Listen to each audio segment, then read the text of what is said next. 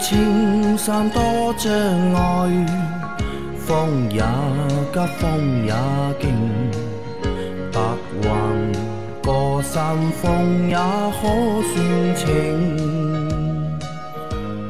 莫说水中多变幻，水也清，水也养车修车乐趣多，开车用车没烦恼。大家好，欢迎收听老秦汽修杂谈，我是老秦。大家好，我是老秦的小工杨磊。大家好，我是阿 Q。好，我们今天的节目接着昨天继续啊。第一个问题，三位老师听了关于主动刹车的问题，是否可以请三位介绍一下关于主动刹车的设设计思想、工作逻辑、触发条件？谢谢啊。这个问题来阿 Q 来回答一下。设计的主动思想，我们先说后面吧，工作逻辑跟触发条件吧。那个工作逻辑的话呢，现在目前分为两种模式吧，一种是叫视觉计算系，嗯，就是特斯拉的，然后摄像头还有那个斯巴鲁的 i 7的那一套系统，它只是通过摄像头，你不管是一个、两个、三个、四个、五个，都是通过摄像头进行一个后台的一个数据做一个分析，然后的话呢，实时判断是否介入刹车条的条件，这个是第一种比较小众的。第二种的话呢，比较常规，通过什么呢？通过毫米波雷达，嗯，然后结合那个周车周围的一圈那个叫超声波雷达，综合来判断你跟前车的相对车速，然后是否达到它的触发条件，这么来那个进行一个工作，这是它的一个工作逻辑。触发条件的话呢，就是两两种，一种是识别一那个静止的物体，一一种是识别移动的物体。移动的话呢也分两种，一种的话呢是行人，一种是行人之外的物体。这个算是里面比较进阶的那一层。那最低的话呢是那一种那个叫主动式刹刹车，它会有，因为你的雷达包括你的超声波，它会有一个反射面积嘛。嗯。反射面面积一旦达到它的启动条件，它就会认为，哎，你这个车需要进行踩刹车了，或者说后面有很多的一些数据嘛，比如说你当时的车速、当时的 ABS 的条件，包括你车辆当时的一些安全情情况，以及你对向车速的一些车速的一些信息，它都会进行分析出来，从而为你踩一脚制动。然后这个的话呢，也会分为两种，一种的话呢是具备完全刹停的主动制动系统。这是目前比较主流的一套，类似于像 L 2的驾驶辅助，它有组那个叫什么呢？把车辆完全刹停的这么一个功能在。还有一种的话呢，是早期的一些系统，它只能为你提供一定的刹车助力。就换句话说，人在紧张时候刹车，你感觉到底了，但但它实际上没有到底。那这个时候的话呢，它会为你的刹车再加一股力，把这个那个动能呢增大。减降低你的一个车车速，从而的话呢，避免事故的一个发一个发生。这个是关于那个脚刹车级别的你们的分两种触发条件。其实刚才也已经有说了，还是那几个条件在里头。关于设计思想，那这些东西聊了到现在啊，还是什么呢？还是增加安全驾驶的一个功能，或者说避免事故碰撞的这么一个功能。其实这个就是它的一个设计的一个思想。就这套东西设计出来，当时我相信也没去考虑过什么自动驾驶，也没去考虑过这个车之后要做无人驾驶。它只不过是呢是想通过客观的一些科技的手段去减少车的追尾事故，或者说对向的一些事故，或者说车对于一些鬼探头、一些行人的一些安全事故，作为这一种保护人或者车子的这么一个思想去进行一个设计的，就是主动安全嘛。就主动安全了。我补充一下啊，阿 Q 之前说的已经其实很详细了啊，只是我就补充一下阿 Q 说的最后那一点，就是它这个刹停和不刹停有两种，一种是刹停的，一种是不刹停的。那么其实要做到刹停很简单啊，其实要做到刹停很简单。那个一旦刹停以后呢，其实它本身是为了一个防追尾，那么你不追尾前车了，有可能后后车追尾了啊。呃，所以会有另外一种啊，另外一种就是不刹停，它只帮你刹到降到一个安全的速度。它只帮你刹到四十公里每小时的速度，四十公里每小时速度之后的，是不是要选择刹停，交给驾驶员来判断。啊，就是如果后方没有任何问题，那么你驾驶员跟着一脚刹车踩踩到底，它就刹停了。嗯，要不然呢，它只只让你降到四十公里每小时这个速度。啊，之后是踩死立刻停下来，还是轻轻的踩由驾驶员自己来判断。其实这是为了保护后车座位，你你的车尾，对吧？其实这这边也可以衍衍衍衍生开来说一下，因为自媒体也比较发达嘛。现在其实做车评的专业的、不专业的，然后以客户为导向的，还是以技术导向都有很多。但是很多的话呢，我看到了很多的一些视频里面，他去评测主动安全，拿什么来测呢？拿纸板箱来测，或者拿 PK 板来测。其实这种测法的话呢，嗯，客观来讲，也不满足国家对于主动驾驶的这么一个测试标准，也不满足这个主动制动的一个合理性。所以说这么测的话呢，其实你十台车里面有十一台车都会撞，不管是通过视觉计算还是通过雷达的一个传导都会撞。然后其实的话呢，早在应该是十五年还是十七年前，欧洲就已经制定了一份对于主动驾驶安全配置的一个评测标准。其实早在很早之前的 NCAP 里面已经有这么一个加分或者减分项。呃，真的有对于这一块东西很感兴趣的话，其实网上很多资料是可以搜到的。现在比较专业的话呢，还是什么呢？汽车之家和那个懂车帝他们做的一个模拟行人的这么一个测试，其实客观来说，在国内还是比较专业的，但是离真正的专业呢，虽然有些距离，但是那距离不会太远。那我想问啊，就是因为不同的车，对吧，或者不同的厂商，他们都会有自己不同的就是主动安全的这个系统，或者他们有一些他们自己的一个技术标定。那比如说里面在时速多少，或者离前车或者前面的障碍物距离多少，它启动这个功能，对吧？用多大的力刹，这个是统一的吗？还是每家人家会有每家人家不同的标定？不统一。都不同意每家人家都不一样。就客观来说，两种方案，一种的话呢，像本田的，嗯，然后丰那个本田的，然后还有那个叫斯巴鲁的，嗯，特斯拉的，它其实都是自主研发的这么一套系统。然后像很多的一些品牌，我们就拿国产品牌来说，所谓的现在的华华系，嗯，大部分的百分之九十五都是打包博士的一套买博士的，嗯，组件，博士给予它的一套基础的数据架构，然后自己再去做一个分析。但是架构在这边，你再怎么分析，它的有效距离，嗯，或者说有效的一个刹车的一个我们说时间跟它的一个车速，在一定的范围内，只是给了你一个小的鱼缸，嗯。你里面至于要养几条鱼是你自己的事情，啊。这么而已。啊，好，但是如果说是那一些我们说是主动思维的，是自主做研发的，它有绝对的主导权，它可以通过很多的算法去计算出来哪些利哪些弊。好，那再下一条，三位大神啊，我的车两年了，天窗从没开启过，还用通吗？不开启会堵塞吗？如果要通，自己怎么通？我的车是一六款，一九年四月一号上牌的荣放，谢谢。不开启也要通，不开启也要通，对你从来不开的，它也要通。为什么呢？这个天窗即便是关闭了以后，嗯。它不密封的，灰尘和水一样会进入这个排水槽，嗯。通过这个排水管道给排出去，好吧？所以你不管你开不开启天窗，嗯。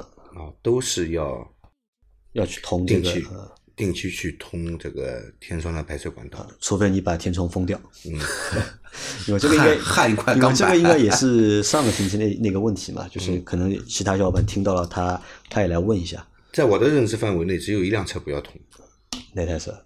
老赛欧。老赛欧，呃，天窗是一块老赛欧手动天窗，老赛欧天窗是可以开启的，可以开启的。但是它真的是关起来就密封的，不进水也不进灰，密封性那么好而且而且那个天窗是没有排水管道的，啊，它是没有也没有排水管道啊，那自己有办法通吗？最好找这个专业专业的人去做这件事。其。实上周我们说过了嘛，自己通的话很容易把那个车内饰板的那一根软管给通了，断开连接脱落。那这样的话呢，你感觉是通了，它确实是通了，但是通到你车内来了。这不是通就漏了，对吧？好的，再下一条。三位老师好，天天听这个节目入睡，提两个问题：一是一八年六月生产 CRV 啊，踩或慢抬刹车有咯咯的异响声，该换什么配件？二是锁车后左转向灯有时仍会一闪一闪的，应该怎么维修？老是担心电瓶的电被耗光，想去修一下。值得说明的是，今年去贴前挡膜，师傅不小心搞多了水，导致中控下面的电路板进了水并短路，至熄火后雨刷刷不停。当时师傅拆了中控，用吹风机吹电路板后才恢复正常。谢谢，祝节目红红火火。呃，它有两个问题，对吧？第一个问题是踩刹车或者是慢抬刹车会有咯咯的异响声。呃，这个咯咯的异响你要判断一下啊，是这个悬挂部分出来的，还是刹车部分出来的？如果是刹车部分出来的话呢，本田车刹车有异响正常，每一辆车都有，每辆车。就是踏板的异响，逃不过这个命的啊，好吧？是这样的，阿哥。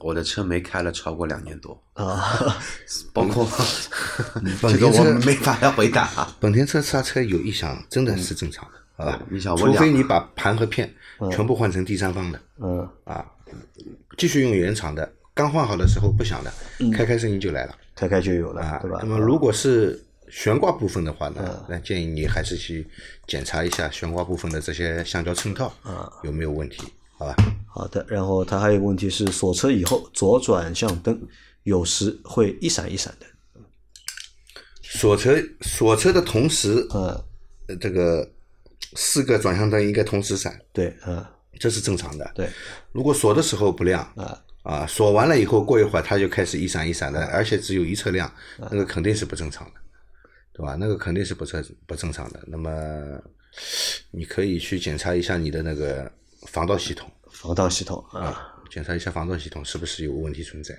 好吧？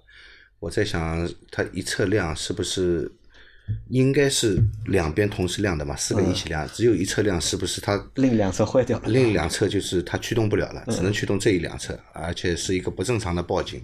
他认为这个车在这个受到不法侵入，嗯，在报警啊，这个都是有可能的。所以你还是检查一下你的这个防盗系统的问题。就是要检查防盗系统，对对吧？对，好，那他还有一个问题是关于电瓶的，对吧？他很担心那个电瓶的电被耗光嘛，想修一下，对吧？嗯，这个可以修吗？呃，要修的话，也就是去检查一下你的这个防盗系统了。呃，它只要停着以后不是一直在亮，亮的不停，这个耗不了你电瓶什么电的耗不了多少，，啊除非它灯一直在闪，嗯，一直在报警，那用电用得快啊，一个晚上下来嘛，没电了。啊。那他说过，他后面说就是他之前装那个前挡玻璃的时候，还有啊，就是水多了对吧排除一下周围是不是有干扰？周围是不是有干扰？，对，要排除一下。也是会干扰他那个防盗系统，对对对，会和他那个就是水进到电路板里面有关系吗？水进到电路板里面是后之前的事还是之后的事啊？他说去年吧，贴那个今年去贴前挡膜，啊，然后不小心把那个水淹了电脑板。那那是的确是有这个可能，会有这个可能有有有这个可能。其实贴膜贴了不好，嗯。那个把那个喷壶里的水直接把电脑板给弄坏的事情，其实还是还是不少的。那他这个检查呢，还是应该去检查防盗系统，嗯，还是检查其他的部位？还是因为它可能防盗系统就在这个电脑板挡风玻璃下面这个位置啊，水流进去了。啊，好的，呃再来一条。三位大神好，恭维的话不多说，直接请教。我是时代雅阁混动，白色新车，不到一年。今天去景区，车子在停车场，不知道被谁给刮花了，啊，前保险杠右侧塑料保险杠有三个路黑的点，直径大约零点五厘米，还有一些划痕。第一辆车没有补漆经验，请问一下，这种情况需要去补漆吗？补的话，建议去四 S 店还是维修店？大约多少钱？或者是否建议自己用补漆笔涂一下？谢谢。啊，这个地方如果受损的话，你说造成后面的那个腐烂是不会的，因为它是塑料保险杠啊，它不是钢板的这。么说，反正我跟老秦的车都不会去修。嗯至于你会不会去修，看你自己的心情。啊，那么如果要去修，那么是去四 S 店修，还是外面的维修店修？那么描呢，就不要描了，为什么呢？越描越难看，越描越难看，好吧？那个描和不描都难看，都一样嘛，对吧？我我是这么想的，就是你可以把这种小刮小蹭当做这个车，跟在你身边的一种记忆，记 忆对吧？当你要把它卖卖掉的那一天，你哎，你在我的车转一圈，这个坑是什么时候碰的，对吧？这个坑什么时候碰的？你会回想起很多的往事，这个往事不一定会好，但是会让你对吧？人嘛，要经常的回忆过去跟现在的差异嘛，让你自己有提升嘛。那那这个是人家第一台车嘛，会比较 爱惜一点嘛，对吧？因为你车多了嘛，对吧？可能后面磕磕碰碰也无所谓了。那作为第一台车来说，可能车主会比较爱惜一点。那这个有必要去四 S 店做吗？嗯，不一定要去四 S 店，不一定要去四 S 店喷油漆其实四 S 店和修理厂喷出来的结果是一样的。结果一样。关键是这个师傅的手艺好不好。如果你在四 S 店喷，那个师傅的手艺不好，喷出来也就这回事。嗯。啊，你到外面修理厂碰到这个油漆工的师傅手艺特别好，啊，喷出来也很漂亮，也很漂亮，对吧？嗯好的，来再下一条，三位主持人好，我是又来吐槽的黑人，听了秦师傅的建议，前两天三千公里首保做了，升级成了 AMG 高性能机油零 W 四零，说新款发动机有颗粒捕捉器，要用低灰分机油，拿了零 W 三零，说专用的，这两天开下来油耗高了一个点，是什么情况？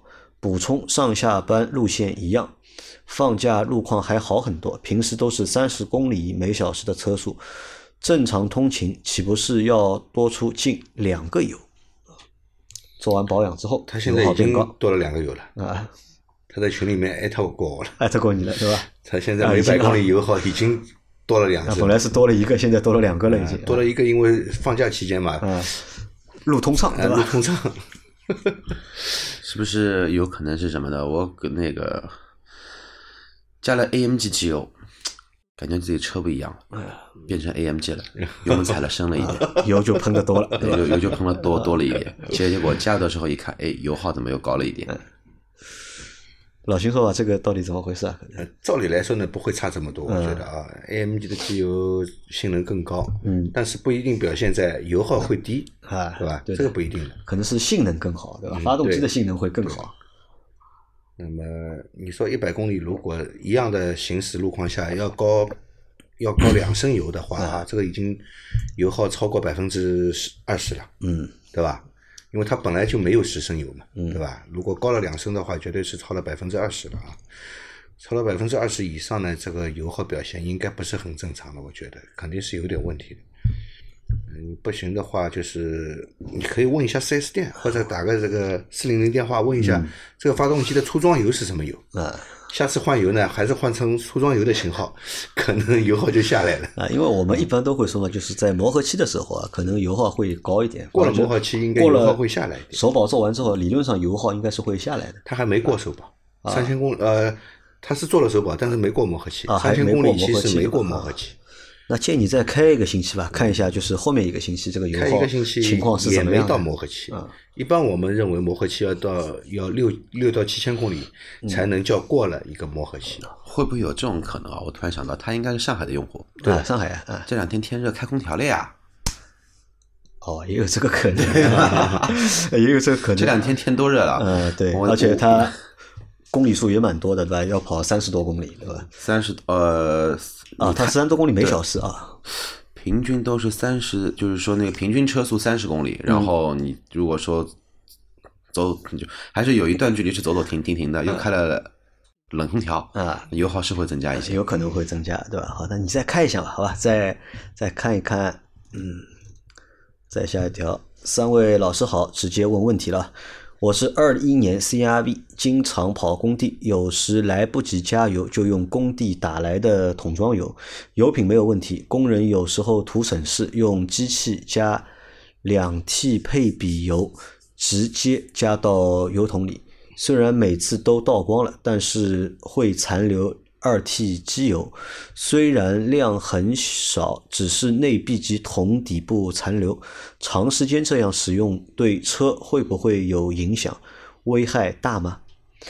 呃，这个它是加那个两 T 是什么？两冲程机油，啊，两冲程机油，两冲程机油是加在和汽汽油混合的。啊，加在汽油里面啊，两冲程机油，因为两冲程发动机呢，嗯。它这个它是要往缸内嗯。直接倒机油。进呃直接进机油。一般像两冲程摩托车呢，它会有一个机油泵，嗯就是在化油器这里有一个机油泵啊，这个通通过机油泵往化化油器的这个进气口这里喷机油，让这个汽油和机油混合了以后进入发动机，它就是靠这个来润滑缸壁的。哦，两冲程跟四冲程不一样，四冲程发动机它可以这个机油可以循环到这个发动机上部啊，整个一个下面是飞溅，但两冲程呢，它这个它这个无法发动机本身无法给这个缸壁提供润滑。我现在终于理解他说的了。他说的是什么呢？就是说，省得去加油站加油了嘛，然后通过工地的汽油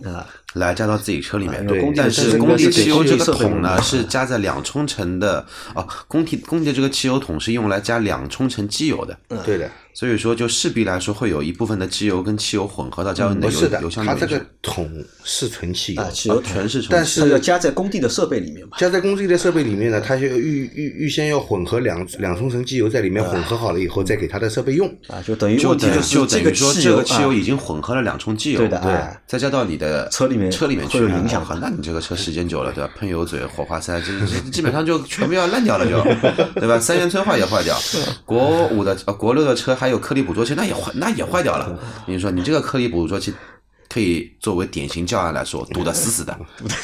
我跟你说啊，这个四冲程发动机是禁止在机油里面混合，禁止在汽油里面呃混合禁止在汽油的。对汽燃油里面混合这个汽机油混合机油的啊，不管是四冲程还是两冲程啊，是禁止混合的啊。如果我不看你的车型，我还以为你开的是一台老的奥迪或者大众呢。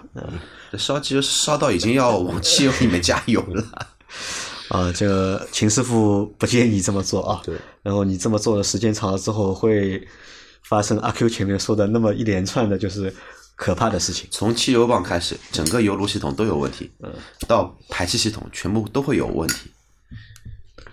啊，所以不要懒，对吧？要该加油，对吧？还是要跑去正规的加油站加油。再来下一条，呃，请问秦老板，防冻液的更换周期是多久？两年或四万公里，啊，两年或四万公里。这个我们其实之前都说过啊，说了蛮多次了，接近啊。再下一条，三位老师好，祝节目收听长虹。有个问题请教一下，我的车是二零一二年一汽威志 V 五，主驾驶车窗一到下雨天只能下降十公分，再落下去，再就落不下去了，是怎么回事？谢谢。这功能挺好的，啊，防止雨进来，对吧？哦，很智能的吧？这肯定是这个玻璃升降机的泥槽啊，嗯玻璃升降的泥槽，这个老化了。老化了，老化了以后呢，下雨天以后湿了以后呢，它阻力变大，嗯，造成你这个无法下降，对吧？天一好，干燥了又好了，嗯，那么可以使用这个 WD 四零的车窗润滑剂，嗯，可以缓解一下你这个问题，但是最终解决的，我觉得你可能要更换玻璃泥槽了，要换玻璃泥槽，对吧？玻璃泥槽老化了，对吧？对或者形状也变得不一样了。对水一进来之后，啊，你的窗就摇不下去有。可能是什么知道吧？玻璃泥槽的安装轨道里面啊，已经生锈了，生锈了以后，这个铁锈鼓起来，嗯，造成这个泥槽的缝隙变小，下雨天以后呢，这个阻力变得更大，嗯呃，我来考考杨洋嘞，嗯，知道 V 五是什么车吧？知道的呀，是一个两厢车呀，是三厢车啊，是个三厢车。原型车是什么车？不知道，是丰田的曾经火极一时的夏利两千。啊，夏利两千。这个车听到这个名字很有回忆感，一汽威驰，威驰应该现在已经没有了吧？威志应该没有了。嗯，再下一条，更形象的形容啊啊，它是这条是走两条，你另外一条恭祝节目对吧？再次破百对吧？老秦、阿 Q、杨老板都是灵魂，加油加油！更形象的形容应该是老秦是灵魂，精神的支柱，杨老板是骨架对吧？创立并开发了节目，撑起了这个团队。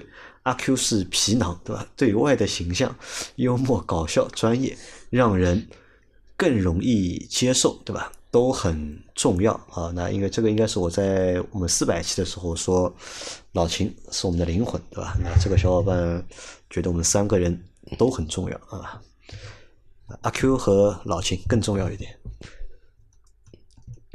再下一条，秦师傅和主持人们，你们好，我接之前的问题啊，出险后更换右前轮胎和轮毂，那么我之前的三条轮胎都是用一六年的胎，只有右前轮是新胎，这个该如何调整？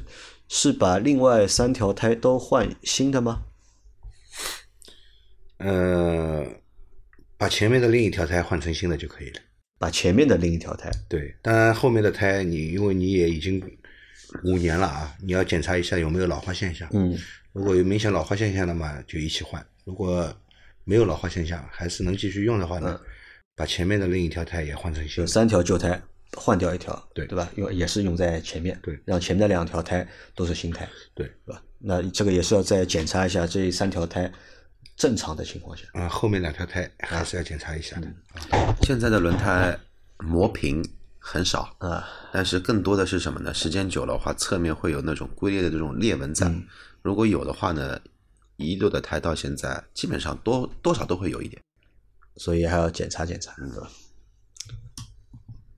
啊，再下一条，三位老师好，我的一五途观五点二万公里洛阳，近期会出现两三次打火才能启动，清洗了节气门、发动机故障仍未排除，故障嘛提示好像是什么启动电压过高，打火打两三次才能启动，启动电压过高，这个应该不会的。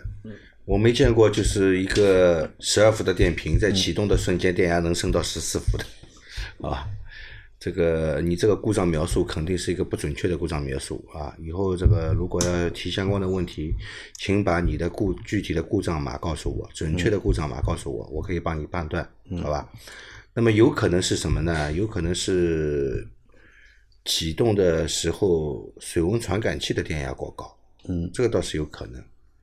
那么水温水温传感器如果电压过高的话呢，也就是说明水温高，那么它就不会按照一个加浓的方式来给你喷油啊。